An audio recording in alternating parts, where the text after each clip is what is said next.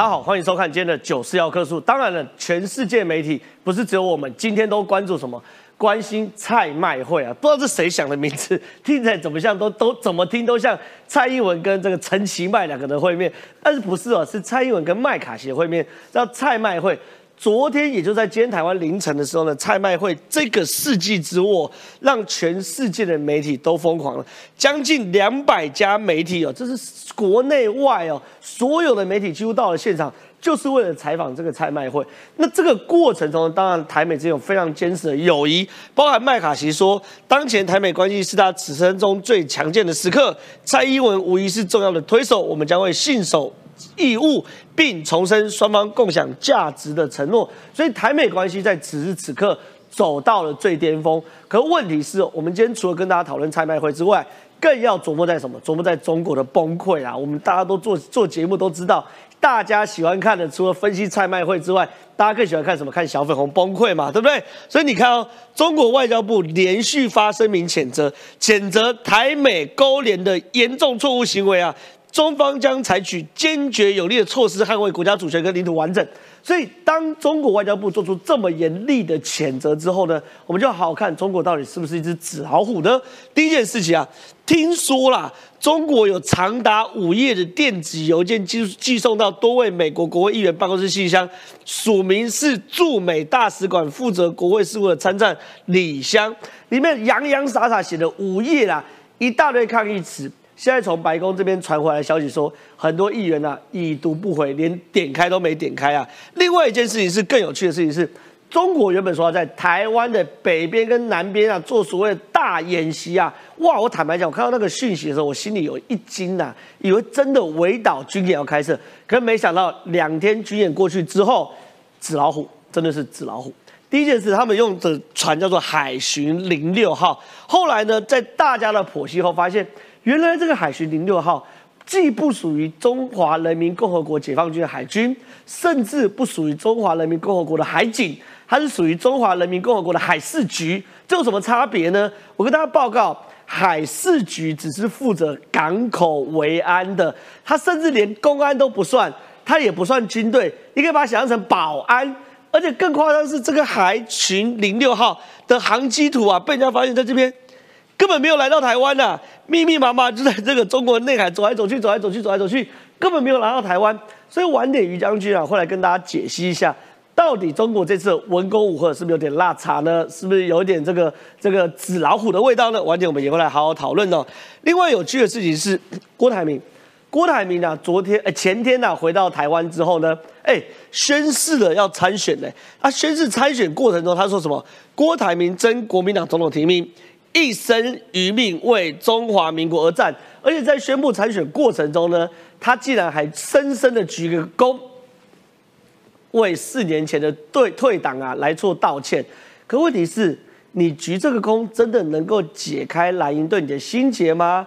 还是你选总统有其他的意图呢？晚点节目会来跟大家分析哦。可更有趣的事情是。郭台铭这招啊，真的逼到侯友谊了。侯友谊今天早上出来受访，侯友谊受访说：“枪林弹雨我都无所畏惧，所有挑战我都会接受。”哇，等于是侯友谊终于接下郭台铭这样的挑战书哎，所以郭侯之争真的在郭台铭这场记者会后。拉开了序拉开了序幕吗？晚点节目也会来好好讨论哦。所以喜欢我们节目的话，千万不要离开。进入节目讨论之前，现在介绍今天来宾。第一位是这个江金议员于北辰，北辰将军你好，郑浩好，大家午安。再就是说，这个我们等下好好帮我们大家解读啊。这个蔡麦会，民进党的新任发言人，西北市议员左冠廷，冠廷你好，郑浩哥好，观众朋友大家好。再是这个我们文山智林裴姐王思琪，石琪姐你好，大家好。等下石琪姐要独家爆料，听说小粉红的四百块的美金降价了。被砍掉了，被砍掉六百块美金，被割韭菜了。对，被割韭菜。等下思琪姐来帮大家独家爆料，那些抗议的小粉红被割韭菜到底什么？晚点大家跟大家来跟大家讨论哦。再是我们前民众党的中央委员张玉山，玉山哥你好，大家好。好，我们进入到节目讨论之前啊，现在看一下昨天蔡麦会的状况。Thank you to all our friends in Congress for standing by Taiwan. 总蔡英文和美国众议院议长麦卡锡会晤后，两人在雷根图书馆空军一号前握手合影，留下历史性画面。Their presence and unwavering support reassure the people of Taiwan that we are not isolated and we are not alone. President Reagan's six assurances of 1982, on top of the landmark Taiwan Relations Act passed by the Congress, laid the foundation for a strong and unique partnership of over four decades. Discussion with congressional leaders this morning, I reiterated Taiwan's commitment to defending the peaceful status quo. I believe our bond is stronger now than at any time or point in my lifetime. President Tsai is a great champion of that bond. 选在象征民主自由的雷根图书馆，蔡总统重申台湾立场，麦卡锡则坚定表示台美关系坚若磐石。 strives to be a reliable partner to the world, a cornerstone for stability in the region. As we confront the unique challenges of our time, let us be mindful of the principles that have forged our great partnerships.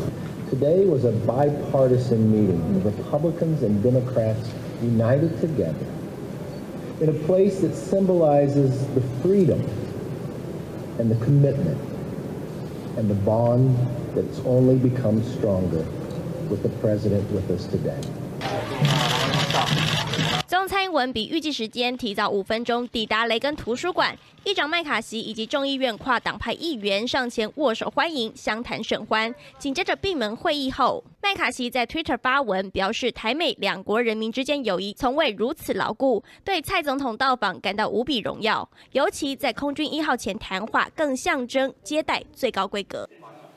哎，是冠廷，其实很有趣。昨天这个拍卖会当然是历史性的一刻对，这个历史性的一刻当然很强烈的对比到马英九的被矮化的过程。可你说啊，除了每一个动作、每一个言语有被设计过说，你说连这个雷根博物馆对也是设计过的，没错包含背景这个飞机 也是设计过哎的，。这让我讲一下哦。首先呢，你说创了整个外交史上的记录，不是什么一九七九年断交之后，是一九一一年有中华民国以来，中华民国的总统登陆到美国本土会见的官员层级最高，蔡英文总统历史定位已经出现了。你说连蒋中正都没有会去过，没有到美国本土见到这么高层级的官员过。哦，蒋经国也没有，对。李登辉也没有，李登辉当然更没有了对后面也没有，后面都没有，所以那个蔡英文这个历史的一个定位已经已经达到了，就是有中华民国以来在美国本土见到的层级最高的美国官员，美国的第三号人物嘛，对总统、副总统，再来就是众议院的议长。对好，再来第二个要讲地点，为什么雷根图书馆这么有代表性意义？对，呃，我先讲哦历任的美国总统过世的时候，看两件事。第一个是说，来某个总统过世的时候，有多少当过美国总统的人来一起送他最后一程？同意。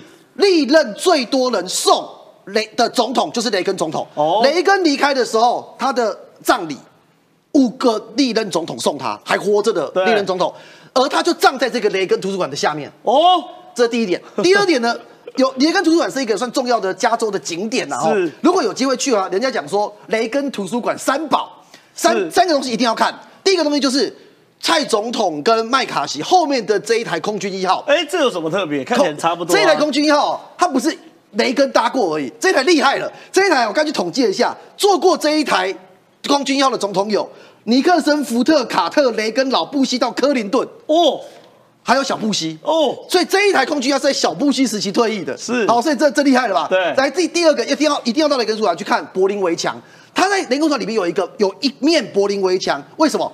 告诉大家说，冷战终结是我雷根终结的。对，最后一个啊，是雷根他的一个呃白他在白宫他自己的总统的一个办公室是的一个副科的一个场景，所以好这个。呃，雷根主管很重要嘛，哈。对那重点还要来看他们讲了什么嘛。是蔡英文总统直接就引了雷引雷根的话，哦，对这个层次真的超高的。我我我拍谁啊？我不是故意要要去吐槽，还是去黑国民党？可是我就想到，如果这个画面是韩国瑜或者是马英九会用乡音，然后跟跟麦卡锡来聊天，用湖南乡音。或者假如二零一六、二零二零当选的是韩侯友宜呃或韩国瑜，好好，这个无法想象那个画面哦是。好，总之小英总统引的话就是讲说，自由并不是代代相传的，每个世代都必须不停的捍卫及争取自由。哎，这个层次高，层次高，他告诉大家说，哎，自由跟那个一切都是我们要去理所理所当然的。是捍卫来的啦好。，总统层次高对不对？对麦卡锡务实，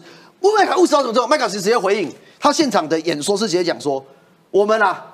一定会持续的提供对台军售，而且确保装备能够运来，是加强我们两国呃两两我们双方的合作。是所以我觉得今这这整趟的行程，如果以最后在洛杉矶在雷根图书馆这里做收尾，对所有的该达成的目标都达到了，没错。国际关注，对。然后老共想打压，可反而更多人来关注啊。我最后讲一个重点就好，如果当时麦卡锡他已经相关讯息，美国际媒体报道出来说他要来台湾，对。这个时候老共没有在那边讲抗议啦，不准来啦，对，其实麦卡锡来台湾并不会造成什么新的外交上的进展，因为金瑞熙来过嘛，哦。裴洛西来过嘛，你说塞翁失马焉知非福，没错。你不让麦卡锡来，反而是蔡英文去，啊就就就更大突破。就就就突破了，对。就是中华民国外交史上一九一一年来一百多年来突破了，所以这个是中国始料未及的嘛。好，那另外一件事情，那中国当然是要抗议哦。对，你说中国很多抗议，现在都纸老虎，没有人在理他。中国的抗议还被打脸了。首先啊，不意外的，外交部发声明谴责。而我们看了一下哦，中国的各个单位不止外交部了，一堆单位都有发谴责，但里面大概千篇一律的啊，就是禁止一句话，禁止。台湾跟美国用任何官方形态的交流，对但是我说真的废话。重点来了，你发完声明，以及你警告大家说你不准跟台湾交流，人有没有理你才是重点。对哇，这个有趣了。中国大使馆施压蔡麦会的警告信，午夜呢？哦，好，这个电子邮件啊，正浩你刚才说据传呐，不是据传，嗯是真的。为什么？你首先哦，这个午夜的这一个告诉美国的国会议员说，你们不要去参加蔡英文跟麦肯锡的会面，而且要求你们要阻止这件事情。后来被一个众议员直接把这件事情全部公开。对这个众议员叫新生，你知道他怎么做吗？他收到这个信之后，他不仅没有回中国呃共呃那个人民共和国，没有回老共大大使馆，他直接把这整封信贴在他的社群平台。哎、这样子的意味是什么？就是告诉大家说，你你你恐吓我没有用了，我把一切公开，让社会来看。然后大家也看到这信当中，就告诉大家说，他就是要要求台湾不准用任何形式跟美国的官方互动嘛。刚刚超有趣的，这个新生众议员啊红了。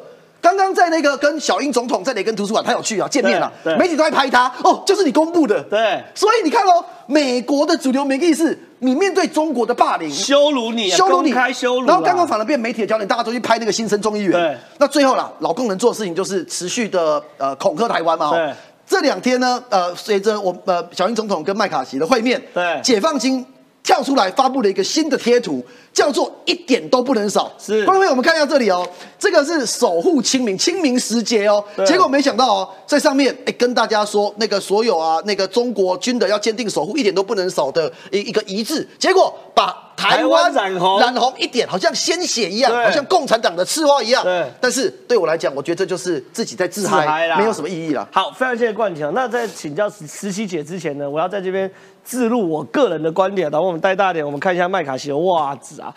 哇，我觉得西方的真人物真的很会穿衣服啊！你看看他的袜子，配上他的牛津鞋，对不对？我觉得除了学习西方政治人物面对中国霸权的勇敢之外，我觉得我们可以学习一下西方政治人物的穿衣品味，这很值得学习。另外，我想问一下石琪姐，有趣的事情到了。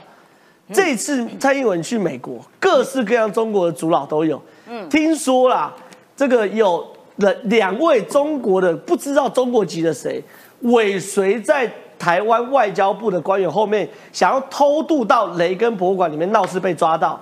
然后我们一路上有看到很多小粉红，很多小粉红，我们后来不是有国安会有告诉大家说，这个小粉红是有领钱的吗？四百美金什么都有讲嘛，对不对？对结果呢，你说你掌握的资料是被砍价，四百美金剩八十块美金。被割韭菜了。好，我们现在来看中国到底有多抓狂。你看中国抓狂的程度，就表示说蔡英文这一次的行程有多重要，有多受瞩目。好，第一个是说你在平面、地面上绕人来这边抗议挥旗，在空中他们还派了一架这无人个机还租了一架小飞机，然后去拉布条。哇，这个台湾是中国的一部分，一个中国原则等等等等的。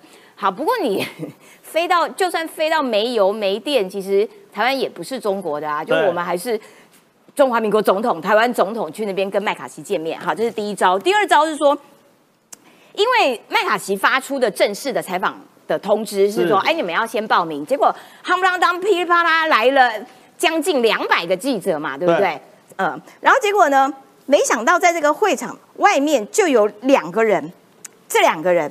这两个人呢，就鬼鬼祟祟呢，就跟在我们外交部工作人员的背后，然后想要混进去。啊然后对，就是你记不记得中国也是派他们的不知名的这种奇怪的外交人员，在南太平洋不知道哪一个国家也是搞这种东西，对对对反正他就是搞这种偷偷摸摸的方式，想要混进去。那混进去干嘛也不知道。好，那结果可是因为外面的记者阵仗很大呀，然后就问他们说，哎。那那你们的采访证呢？因为每个人申请都有一个采访证。对，然后问他们是谁，然后他们就说：“哎，那这个证哦，可不可以现在去申请呐、啊？等等，就就就就很两光，很状况外。然后呢，还这个问他们问这个在当地采访的记者一些，哎，那我们要从哪边进去啦？等等，然后问一些阿里不达的这些傻问题。后来结果没有人要理他们，之后就跟他说：你没有你没有先报名，你当然就拿不到证，你拿不到证，当然就进不去。好，两个人就悻悻然的，后来就离开了，等等的，就。不知道他们要干嘛，也不知道这两个人的真实身份是什么，但是是看起来就是操中国口音的这个呃中国人。好，另外一个哈、因为在纽约的时候，不是被掌握说发两百块美金到现场去抗议嘛？对。那这一次呢，又是重头戏，在西岸的洛杉矶要跟麦卡锡会面，这对中国来说，哇，开玩笑，那要加码的。对，阵仗要比纽约来的更大，对所以呢，从两百块直接跳到四百块美金，哎很多哎。double 呢，四百块美金其实对一万多块，而且其实工时并不长啊。哈，轻松哎，对，然后就在那边挥旗啊、抗议啊，然后那边大喊说啊，蔡英文是不孝子孙啦、分离国家啦，等等等等。对，就是中国用语。好，然后呢，还还传达了八字令，拿八字？务必要有效干扰，做出声势，然后要号召一千人到现场去进行抗议。好啦，那结果从背后原来就是中国驻 L A 总领事馆的副总领事李春林，他亲自规划，号召了当地的这个中国的侨社啦，然后等等的这些亲中帮派分子，哎，还有帮派华分子，青帮啊，对，就是你们真的很不称头，就是你们对绕狼来。华青帮，对，绕狼还绕绕不绕不够，然后还要绕帮派。对。好啦，那结果绕到现场去之后，结果其实比纽约的抗议人数还少，好像只有几十个人而已，连一百人都不到。好，为什么？来解答？因为在去这个要领四百块的这群抗议的群组当中，他结果就看到了，对他们开了群组，因为才知道统计人数啊，因为他们要下达作战指令，有八字令嘛，对不对？哈，对务必要达到有效干扰，而且还要发钱，发钱很重要。然后他说腐败了，刚打电话来联系上了，明天十一点哪里哪里集合，四百变成八十了 竟然克扣，还要谈祖国统一大业，何日可待？四百块直接扣扣扣扣到八十，哎，这也很夸张哎，对，这个打到几折去了，这个打到骨折去了哈。然后应该要曝光此事，太腐败了。刚打电话确认上钩，明天十一点要集合了，是曝光腐败啊。然后层层扒皮，搞得爱国动力都没了，哎，等等等，我觉得这个逻辑有怪。超好他们说。层层扒皮，搞得爱国动力都没了，所以他们爱国的动力是四百块，对，爱国的动力是基于我可以领四百可以领块，400不是不是爱国他们并不是真心爱国的。好啦，那结果你看看，连这种钱都他都要被割韭菜，也蛮可笑的啦。难怪你八十块就找不到什么像样的货色到对现场去抗议。本来要哇声势壮大，务必有效的达到你的指令，结果。一千人说说说说说不给人家钱，人家就不爱国了。对所以下次不要记得啦，就是两百块不要，呃，四百块不要给人家割韭菜，层层剥削，剥到八十块，我觉得实在是太太不称头了。对啊那所以这一次看得出来，就是说中国有多跳脚。那中国跳得越高，就表示台湾在国际上露脸的程度越高。所以我觉得台湾自己国内的其他政党、非执政党的这些政治人物，倒也不需要说闭着眼睛去否定蔡英文这一次的成绩。蔡英文这一次的成绩，其实就是整个台湾的成绩，整个中华民国的成绩。你看看中国的反应，就知道中华民国这一次有多成功。是非常谢谢石琪姐分析。我们请于将军来到这个前面。当然了，对于很多人来说，我们都担心中国的文攻武赫，可基本上文攻我们现在已经没什么在怕，因为因为他们敢文攻，我们也可以文攻回去嘛，对不对？对我们这些干政治评论员的也不是吃素的，我们可以慢慢嘴回去。可武赫其实大家会担心哦，会，因为这一次哦说这个要在台湾南北做军演，那大时候我我第一时间会觉得说完了，这是环台军演。这环台军演南北做军演会把整个第一岛链的这个生命线，包含日本的石油、日本的天然气，还有南韩的全部都卡掉。结果你说非常多的军事专家一看这个军演的科目，还有派出来船舰，牙都笑掉了。他们派这个海巡零六，你说连海警都不算，连公安都不算，这都算保安，而且连他们的外海都没有出，就在内海这边绕绕绕绕，这到底是怎么一回事？这个哈，其实我很佩服国防部的作为啦。是遇到敌人退缩，我们不冒进啊；遇到敌人嚣张啊，我们也不畏缩啊。对我觉得这就是现在国防部的行为。国防部现在一定会觉得哇，真的是太没骨气了！你居然派这，这是他的上司是谁？你知道吗？中国的海事局。海务海洋事务局，对。海洋事务局在一九九八年是由两哪两个单位整并的？我一讲你就知道这这干什么的。是。是由一九九八年是由中国的港务局啊。加上中国的船舶管理局，所以说海事局是归交通部管，呃，这是海上交通维护，对。然后海上这个航行安全，对。哎，这边不能左转，这个地方底下有暗礁，请向左边走，对。大家跟我走，就是海上交交通指挥的一个局处。是是呃，等于说是第五阶层啊，它不对它的阶层没有像解放军或对是公安那么高，它是第五阶层，它是正司局级的一个单位。那么它下属的一个海巡零六号的这个这个海巡舰哈，最大的六千六百吨，哦，六千六百吨最大。哦可是呢，上面你可以仔细看一下，我把它放大一哎点。，怎么没有看到枪炮相关的东西哎，啊？对啊，他们如果要军演的话，他们派出来军舰要撑头啊，啊，指挥交通要炮干什么？指挥交通要炮干什么哦？你看过交通警察拿枪来指挥的吗？是是哎哔哔不过来，棒棒开枪没有嘛？是，他不需要嘛？是他不需要，它上面要有广播器，哦对不对？要救生圈，哎，救生圈，对要有领航领航的绷优点领航的资料哈，绷带优点救护嘛，它是维护和平的和平船嘛。对但但是呢，因为家伙很大，对六千六百吨，开出来远远看过去，哇，雄壮威武。对可是有个问题，它不能开太远。是，对，它的航行虽然可以六十天，可是它因为它本身的设计就是在近海巡航维护安全的，它不能像一般的军舰，像山东舰这种可以开这么远，它没有必要。是而且最主要是它没有武器啊。对万一遇到海盗怎么办？对对不对？所以不不要维护安全的被人家抢了。对所以它开不远，但是这家伙够大哦，够所以说你看哦，台湾海峡中北部联合巡航巡查专项行动今日启动，启动。这中国拍的哦，然后特别拍一块土地，对。说很像是进到台湾岛，他对不对？他以为这三个烟囱会跟我们新竹外海那三个烟囱很像。对。你只要待过马祖就知道，这平潭啦、哦，平潭，我告诉你，我第一次到马祖，透过那个观测所的望远镜，我一看，哇，我怎么回到新竹了？不对，平潭。是。很像，真的很像。对，那但是呢，你只要去过马祖一看，不一样。所以它的航机图，你看也也就在平潭这边哎走来走去根本没有靠近过台湾它它不能跑太远啊，是因为它的任务属性，它的航权就在这里。对对，所以说这一次中国相对的哈，我觉得它相对的算是节制了，是它比较节制。可是大家想想看，中国为什么要跳脚？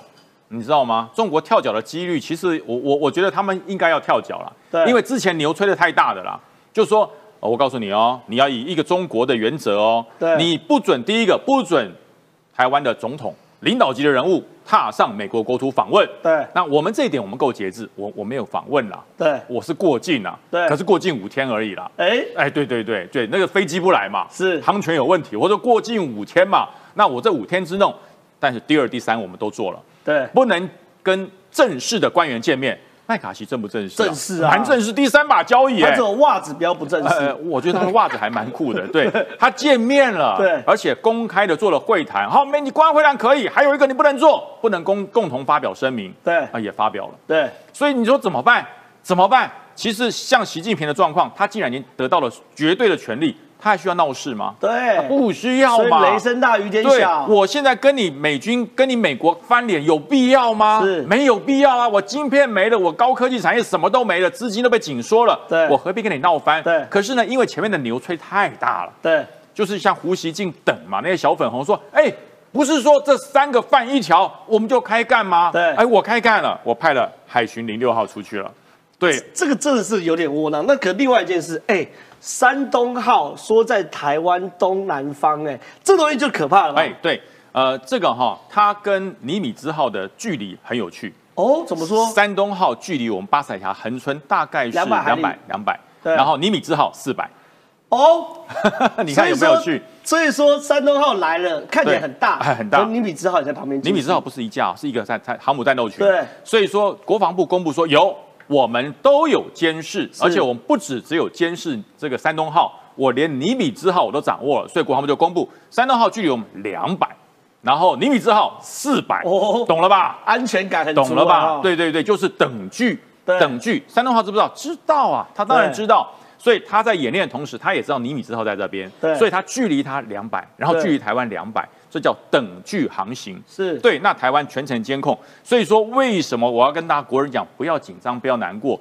为什么？大家说，哎呀，山东号马上来威胁我了。对，外面还有大哥在。是外海还有大哥在，大哥的向南边有菲律宾，向北边有日本的演习都在做，对所以山东号等于是从一个密集的演习区，哎，串，这这你们自己常讲，那叫什么游串，游串，游串过去就有交代，习同志有说话，我们要有交代，对对，就出来了。哎，可是另外一件事情是中国巡航检查，他们说，哎，我现在会很很凶哦，我会硬起来哦，任何货船只要经过台湾海峡，我会上船来检查哦，这是有没有可能会发生？不能检，不能检，因为你今天你要上船去检查货轮，只有一个状况，你有犯罪行为。对，那可是这个我讲完，中国的海务局，你有这个权利吗？他把演习区放在这两块，你看台湾的你东北方不行的。东南方，你的中国海务局的船只，你不可能来做这件事，是。因为你并没有这样的法令的依据跟权利。那你如果说是海警海警船，那海警船，那我们也不承认了。对可至少它符合中国自己的法律嘛。对他这个做法连自己的法律都不能支持他，是所以说按照国际法讲，这是个违法的，是个违法的作为。所以他会不会登船？他检查什么？他检查什么？检查上面有没有台独人士吗？对不对？检查看看我跟郑浩有没有登船嘛？你你就算检查到，你也不能碰啊。没错而且人家可以拒绝你登船。对因为你不是一个执法单位，你是一个交管单位。没错你怎么可以登船呢？对所以说这就是违法。那但是呢，他也不会登啦。我我敢保证，这个海务局的这些海务员，他也不会登。你知道为什么没有登？船？因为他们从头到尾没出，没出平台。就算出了也不会，因为他没有这项专长训练。是登船检查，一般的船员他没有没有办法做的。哦他没有办法做，因为两个船在海中间，你登船要靠泊，然后它有有有有浮对动。对对对对，你一般没有经过专职训练的人，他不敢跳哦。是你有坐过这个大船就知道，要从这个船三板跳过去，那不是一般人可以做得那到的。个落差动辄是两一两层楼的落差。你摔下去，你就为国捐躯了。对所以我说不是他那么，他不能做，他也不会做。可是呢，他不能不说吓人嘛。对就是前面牛吹的很大，所以包含了我同学吕医师都讲了，他这简直就是在唬烂嘛。所以他写来还算是算是文绉绉的啦。他就是说你根本就在胡乱嘛。你这个单位，第一个你没有权，第二个你没有正当性，第三个你没有法定依据。对你只能是一个中国海务局，在做什么？交通。航管、航警、船舶管理，你你怎么会去做到安检呢？对可是就是因为他家伙够大，是可以吓吓人，就是如此而已。是所以说这一切，包含他们自己都在讲，他们自己也在宣传啊。对说我告诉你，很棒棒，我们的船很大，六千六百吨哦，我们要给它常态化，直到两岸统一，你慢慢开吧，是对不对？继续交通指挥，继续做船舶管理、航行安全，他只能做就是这样。但是我觉得不用戳破他了。对小粉红也蛮可怜的。好对他们也要领五毛嘛。谢谢，非常谢谢将军。我们把这个小粉红最后一丁点的自尊心，我们来这边当众戳破。为什么？因为这一次中国对于台湾最最最大反击就是这件事，就这张图。他说啊，要在台湾的北跟南啊去做联合稽查，所有经过的商船啊都会要上船，然后登船去检检验。这东西如果真的中国真的做的话，必须由中华民国的海警乃至于美国的海岸巡防队来去做介入，是非常严重的。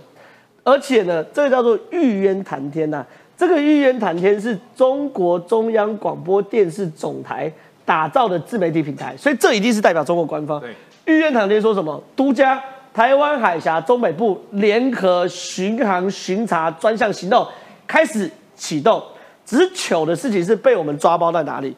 他的船根本从头到尾没离开平潭嘛，他要传送到就是在这个平潭的内海嘛，而且这艘船是归中国海事局管嘛，中国海事局呢连海警都不如，更遑论中国海军，它代表就是一个保安的角色，所以我坦白讲，这一次中国真的雷声大雨点小。好，讨论完中国对于台湾的文攻武赫之后呢，我想问一下医生，我们讨论一下台湾内部自己的选举啊，因为台湾内部的选举很有趣哦，因为呢。大部分的人，我讲是大部分，大部分的朋友都是今天上班，对不对？可是像我们做政治评论员，其实一直都有上班，没有没有休假，所以我们不断在关注这个这个选期。最有趣的选期就是郭台铭直球对决侯友谊啊！郭台铭从他呃美国回来之后开一场记者会嘛，一生余命为中华民国而战。然后呢，在四月五号就是诺富特饭店嘛开始记者会，内容其一一点都不重要。重要就是郭台铭直球向侯友谊对决，说我要参选。可是一三跟你说，郭台铭选总统没有那么单纯，不是为中华民国而战。你说背后有今天的商业阴谋，这件事情太可怕，我不敢讲，你多讲一点。对，解读郭董一定要从生意的角度去解读他，因为他彻头彻尾就是一个精明的商人。那所以。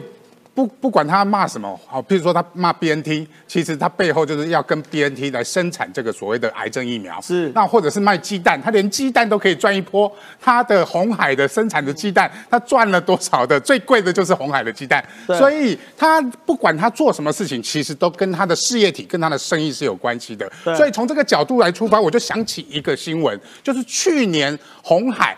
啊，富士康他投资了中国紫光这件事情，哎，后来虽然没有成功，因为被台湾的所谓的呃经济部的投审会跟以及我们的陆委会反对跟呃这这个所这个投资案，所以后来没有成的。他也把紫光的股票卖掉了，对，更是因为由于美国的介入，加上台湾的经济部跟陆委会的反对，更让我觉得他参选从总统这件事情是有鬼的。我们看一下这则新闻。这则新闻是呃胡彩萍就是网红哈科技网红他所说的，他说富士康投资了五十亿的人民币，看起来好像很多哦，将近不少两百亿啊，他将近八亿的美金，但是这样的钱说真的连。在啊啊呃，台积电在美国的投资案的呃九牛一毛而已啦。他说连台积电在美国的厕所都买不到，所以整个那个呃半导体的投资是非常庞大。但是这件事情很有鬼，就是说是美国爸爸的介入，不让所谓的。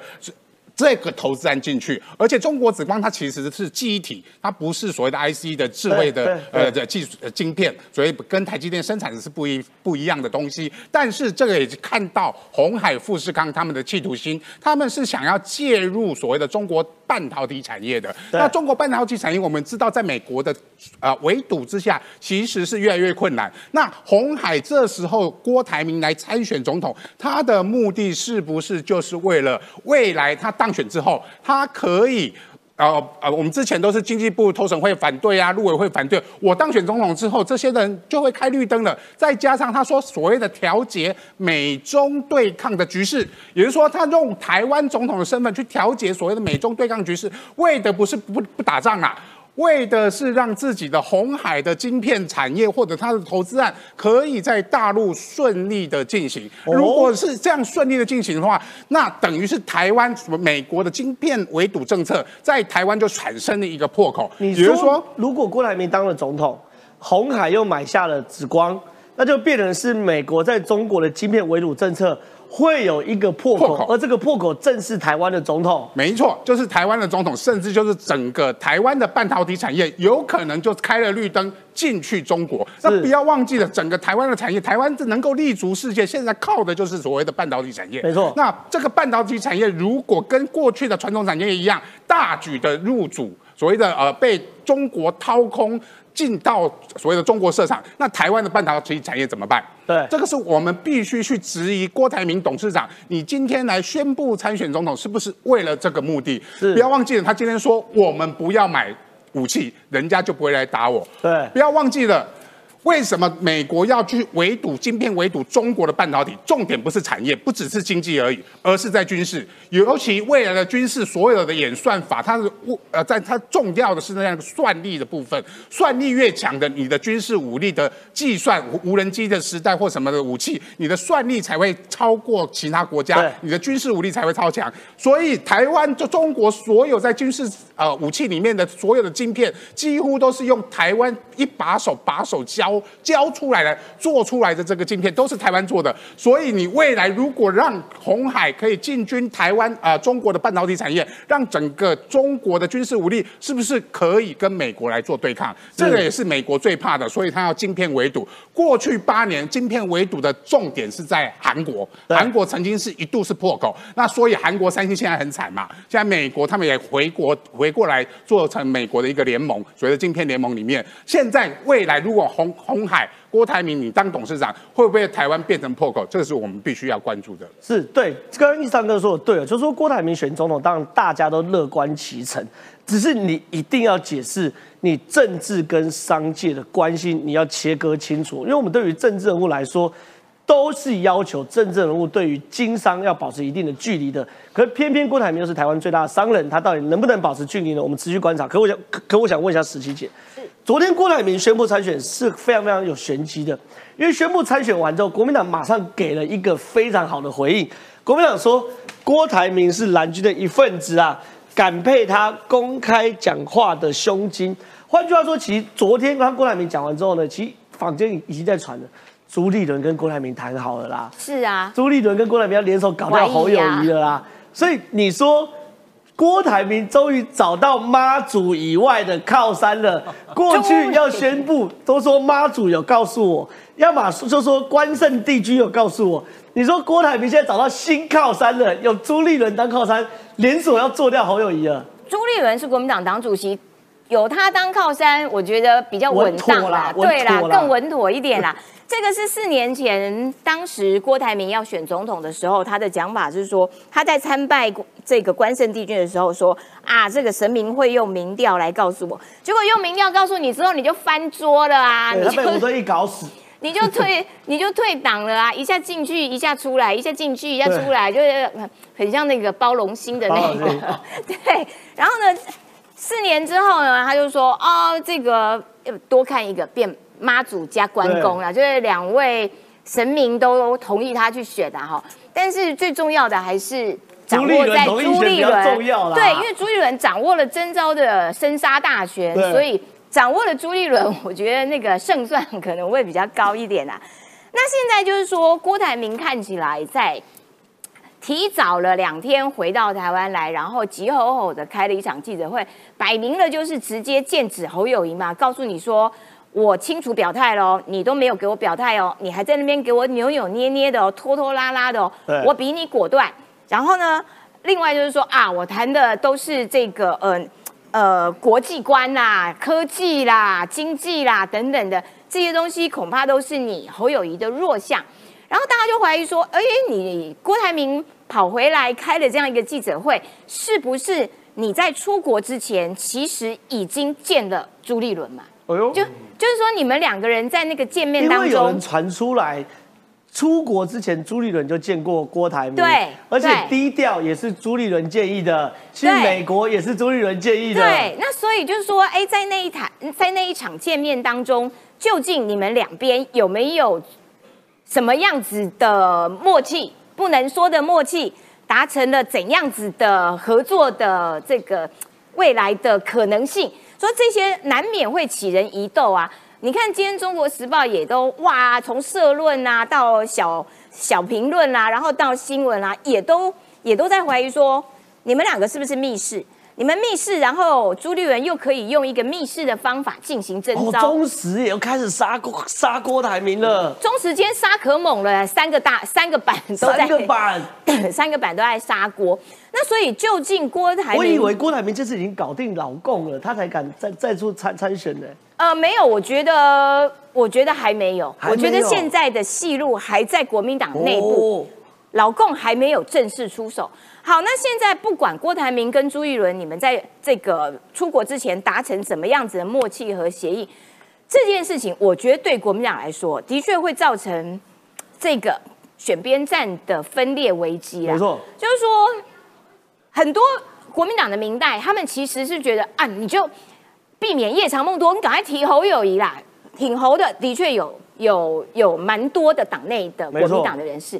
然后呢，哎，可是现在郭台铭又出来了，那郭台铭看起来好像也有一些能力可以吸中间，然后他如果又跟朱一伦达成某种协议的话，哎，那他的这些群众又会国民党内的这些又会支持郭，那所以两边的势力在在进行这个接下来不对外公布的民调的时候，恐怕就会产生各为其主这样子拉锯的状态出现，这都会造成隐隐分裂的危机。就不管谁出现，另外一大半都会有话讲，因为现在侯跟郭的民调看起来没有差到天差地远呐，所以两股势力恐怕是旗鼓相当的。另外一股势力，这是今天的。今天在这个呃韩粉的赖群组里面，在在广传，这是刚刚我收到的，呃，这个韩粉自己的赖社团里面说，哎，不是不是啊，你们要把韩国瑜放进去啊？你们当时不是那个谁，呃，江俊廷，江俊廷出来说要放啊，后来又澄清说没有要放，你是把我们整笑哎吗？把我们韩粉看没有？无韩交友啊？对，你们是把我们大韩总当做什么东西？一下子有，一下没有，太瞧不起人了。当然要放进去啊！所以现在就变成三大股势力，挺侯的、挺郭的、挺韩的。这三股势力如果都各为其主的话，其实我觉得对于国民党接下来的整个事情。我现在听说马英九可能也心痒哦，对，因为新加坡的 新加坡的联合早报一直觉得说，哎，马英九可以选党主席。那我觉得早报哎，呃，对，不是选党主席，是选选总统。二零二四的总统，我认为马英九是很开心的，因为马英九其实这一趟，他认为啦，就是创造出非常高的声量，然后也有非常多的这些路人围观呐，哈。围观网红嘛，自信又来了，自信又来，因为太久没有人这样簇拥着他，而且这些围观的群众都一直称赞说：“哇，好帅哦！”来来来，导播带我这边。哇，好帅呢？帅成这样，怎么办呢？对，那所以我觉得都会增加他的无穷的自信心。对，而且两岸已经爆棚了。对，而且整个国民党的两岸政策又由他所这个定调，然后掌控，在这种状况底下。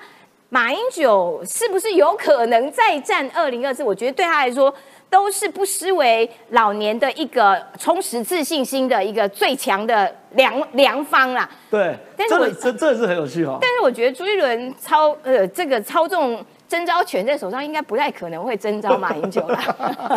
可是马英九现在真的是自信心爆棚啊！你看到这个这个湖南的大妈看着马英九啊，重庆的大妈看着马英九说：“马英九你怎么那么帅？”马英九两手一摊，那怎么办呢？就知道马英九人呢，全副身心都沉浸在已经变回二十年前马英九这种成就感里面，难保他不会选总统。我现在问于将军哦，因为郭台铭这种宣布参选，坦白讲兵临城下，嗯。他其实就是把侯友谊逼到墙角，对我大军压阵到这个新北市市府门口了。你侯友谊要么开城门迎战，要么你就关城门回去当年新北市市长。哦，这个杀气是很足的。侯友谊终于被逼出来，我先讲解一下新闻，大家看一下于将军的看法。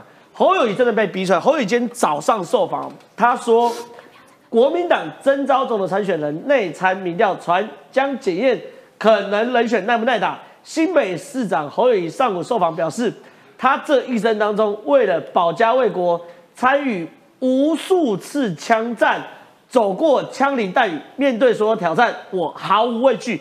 哎，我必须要讲，侯友宜空归空了，这段话算是我看过他这两三个月来讲的最坚决、最近乎于表态一段话。同时，哎。中南部一大堆议员跳出来挺侯友谊，来大家看哦，蓝营多位台中市议员携彰化县议员要求党中央加速征召侯友谊拼总统。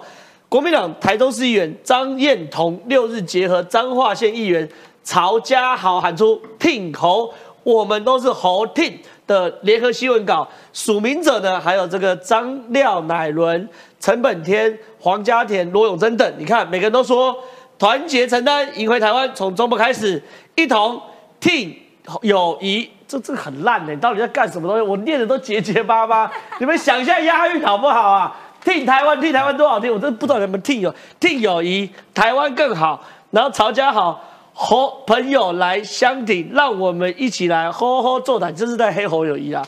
然后所以说你看啊、我想问于将军，变成是侯友谊也有出招哎、侯友谊变成说，哎、一直说我跨不出新北市，每次都笑我说都找新北市的里长联谊会的会长来挺，我中张头出来挺我了。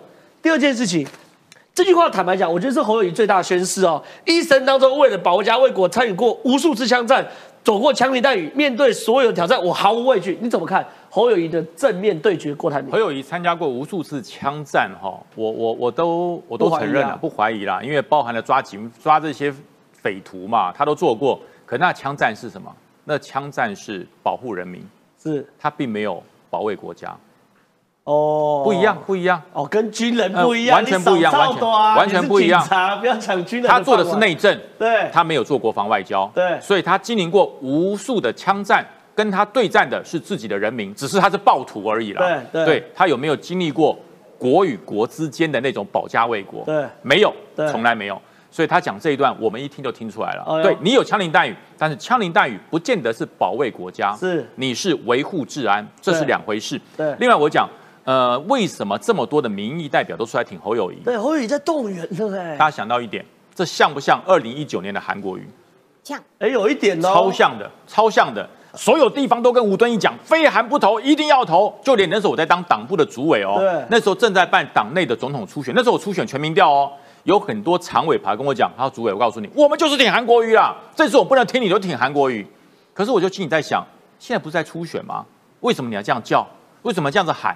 对不对？因为他们有自己的需求嘛，他们有自己的票源的问题嘛，所以他们这样喊。可是呢，如果今天真的这样做，就跟二零二零一样，输定了，哦就输定了。韩国瑜最后吴敦义没有办法顺应潮流，就让韩国瑜出来，最后结结果呢，有大胜吗？现在的韩国瑜有比二零啊现在的侯友谊有比二零一九的韩国瑜强吗？差多了差多了，差多了。多了所以说这些人在叫，不要理他。我说永远不要怀疑这些人的政治判断，永远是错的。我看永远是错的。那朱立伦不是笨蛋，为什么？朱立伦在处理桃园问题的时候，大家记不记得那时候呼声最强的是谁？罗志强哎、对那朱立伦有没有妥协？没有妥协，叫张善政出来，最后赢了。对，所以说，朱你认为朱立伦这次会因为这一些小虾米就妥协吗？我告诉各位，朱立伦根本没有把你们看在眼里啦。是你们算什么？你们什么都不算。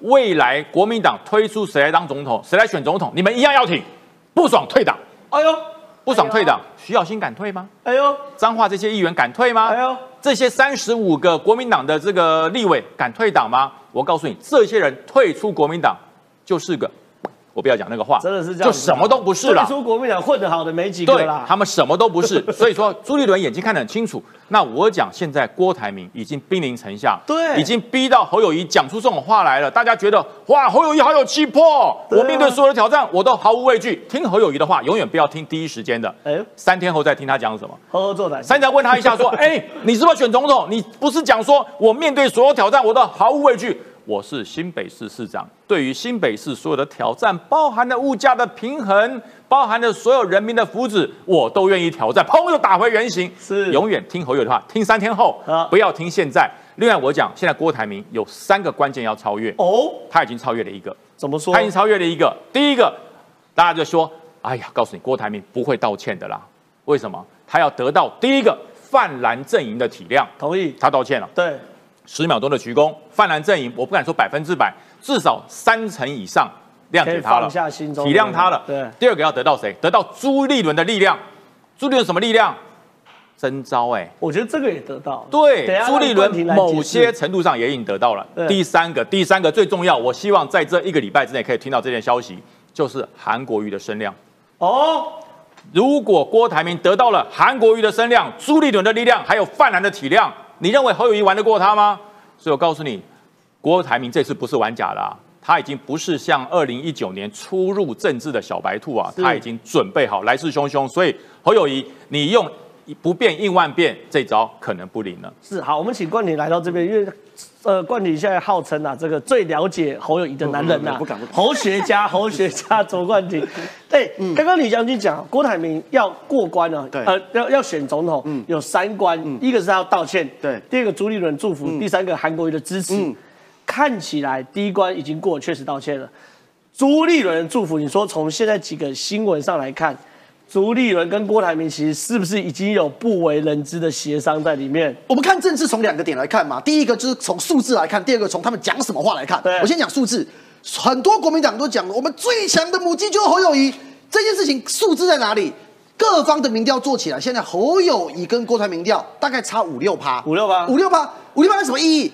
就是郭台铭昨天宣布之后，我用正常政治 A B C 的常理就翻了现在多个一两趴一定有了，因为他宣布了嘛，宣布有庆祝行情嘛。啊，侯友谊继续，昨天媒体问侯友谊说啊，郭台铭宣布你的看法是什么？继续，呃，爱中华民国，爱台湾，就是对还是一样很神，就是不知道在讲什么。那郭台铭他昨天一次的等于说是参选宣言然后解掉了几个结。刚刚于将军是讲应该要得掉了几个外界的力量，可他自己的几个结一次全部解掉。第一个结是，哎，郭台铭到今天此时此刻还不是国民党员呢、对，但是昨天中国国民党朱立伦所率领的国民党的回应讲什么？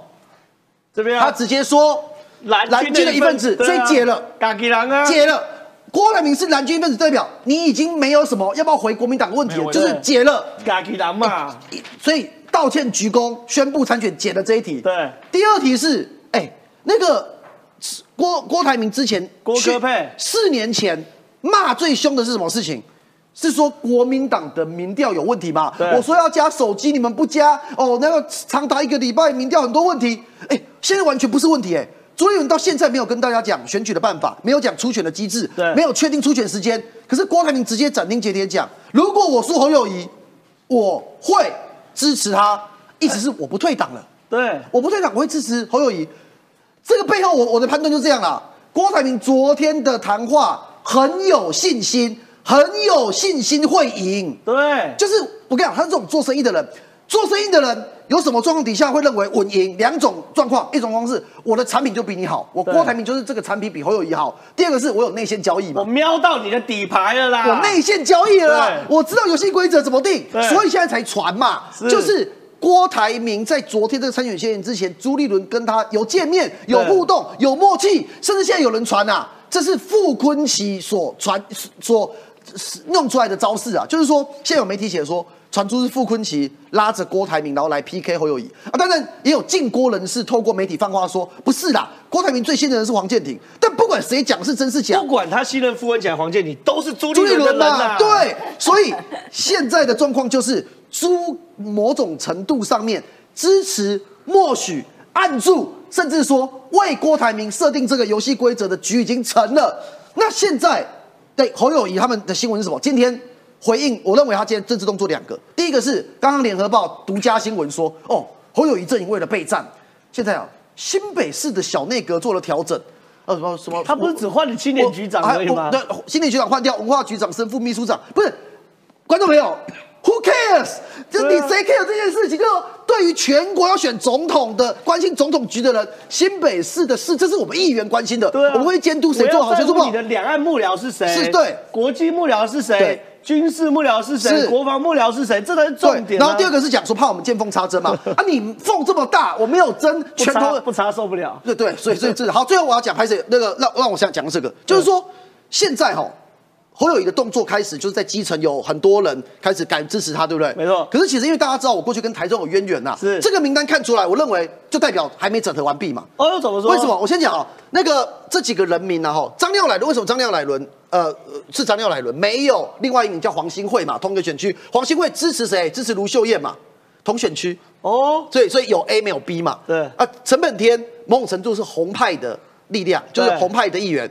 然后黄家田也比较偏红派，罗永贞也偏红派。罗廷伟为什么？李宗支持那个卢秀燕嘛，所以对罗廷伟就会支持侯友谊嘛。对那好，这几个讲完是什么？代表侯友谊现在大家都讲哦，我们多数要支持他，其实没有嘛。你从这一个国民党的名单就看得出来，原台中市区有一些支持还是支持卢秀燕，对有一些支持侯友谊。然后如果以县区的地方派系，黑派完全还没整合好，哦，没有出现黑派没，有一个黑派人都没有，然后红派的人几个出来，而且我不敢算没有代表性，可是红派里面还是有更重要的人也还没有出来，对所以我认为地方派系侯友谊现在还没有整合好。是好，非常谢谢冠廷对于台中精密的分析。那这样问一下易山哥，因为免不了嘛，因为你现在自己的头衔都是前民众党的中央委员，要问你什么呢？这件事，郭科配真的爆了吗？没有可能的吗？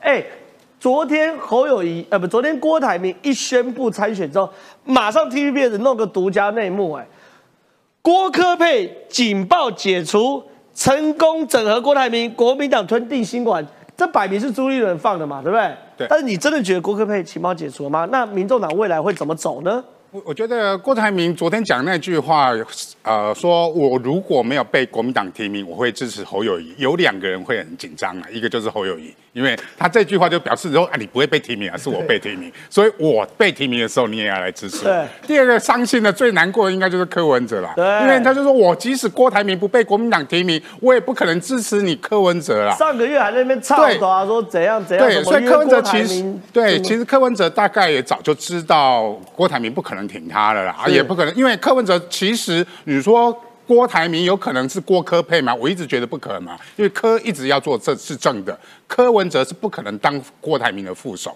所以柯文哲顶多是柯郭配，那郭台铭可能当柯文哲副手，那更不可能，所以柯文哲是选到底选定了，所以他四月去美国参访的时候用的叫做民众党的总统候选人，他敢糊弄郭台铭，他不敢糊弄美国人呐、啊。所以这件事情包含五月民众党也要提名，柯文哲选是选定了，他连他的政策都开始陆续的提出，他提出的第一条就是要解所谓的拆弹嘛，拆弹拆什么弹？因为他知道他如果当选总统，立法院不可能民众党民众党过半。